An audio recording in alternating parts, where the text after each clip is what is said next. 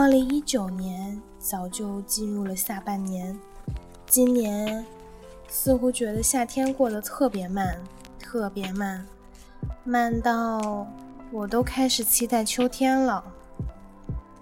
我经历过几次季节的变化，几个城市的变迁，联系紧密的微信好友将我删除后，消失在了我的世界里。我意识到了。之所以我觉得今年的夏天过得漫长，那是因为我在这个夏天经历并完成了很多事情。拥有青春的时候，就要感受它。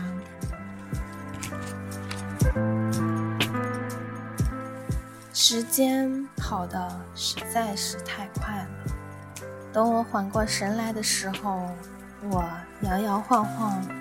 又走过了一个半年，成年以后的时间真的快得不可思议。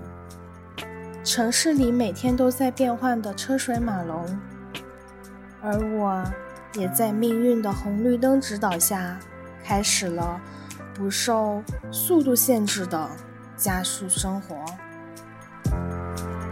手里的咖啡还没有来得及苦涩。余香就已经消失了个干净，生活中带给我的酸甜苦辣还没来得及品味，下一场人生戏剧就已经迫不及待地拉开了序幕。但是，我不知道下一个章节里的自己会变成什么新的样子。我开始期待，岁月催促着我们成长的速度。快的不是一点点，以至于我对于即将到来的生日开始变得惶恐，以至于我开始变得按时产生焦虑情绪，却又同时拾起对生活的信心。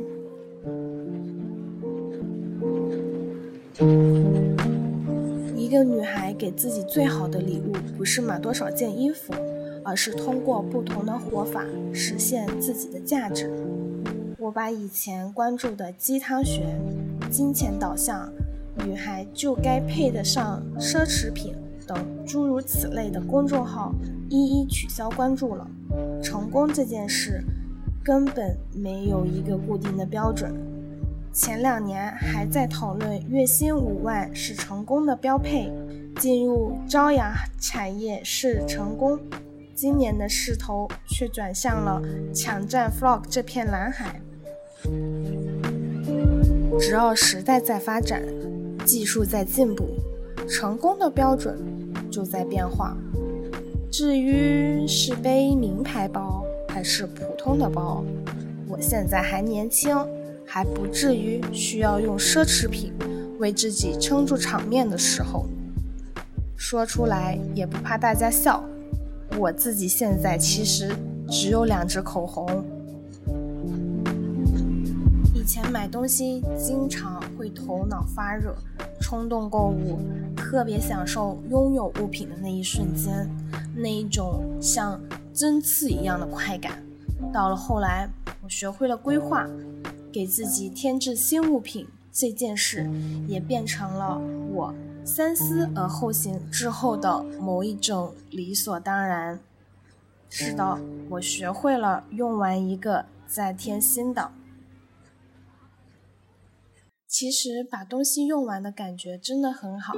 一支护手霜挤到管底，茶叶盒里舀最后一勺茶，一本书从序言完整读到后记，冰箱里没有任何剩菜。我喜欢这样彻底说拜拜的干脆，不囤积就不左右踟蹰。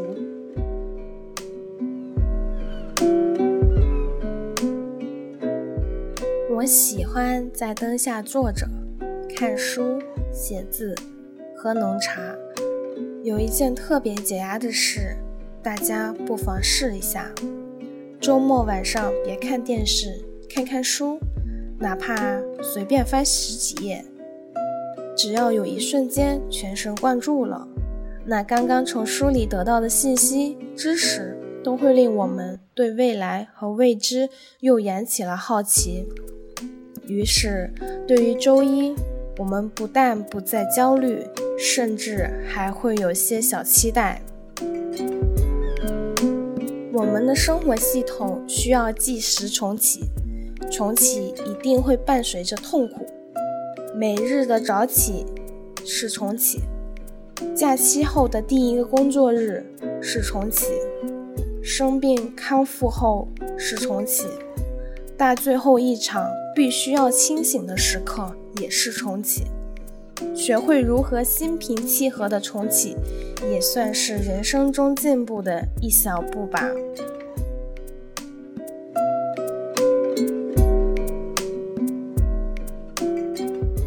十月似坚果，早霜如昔，闪闪发光。我已经在期待十月份了。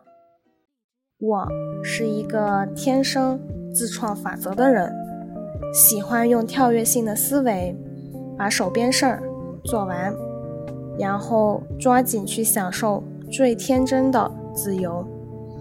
康德曾经说过，所谓的自由不是随心所欲，而是自我主宰。该如何抵御时间的洪流呢？我一直在思考这个问题。我觉得恐怕要变成知识，装进时间胶囊里藏起来才行吧。我觉得有三种东西可以助于我们缓解生命的辛劳，那就是希望、睡眠。和微笑。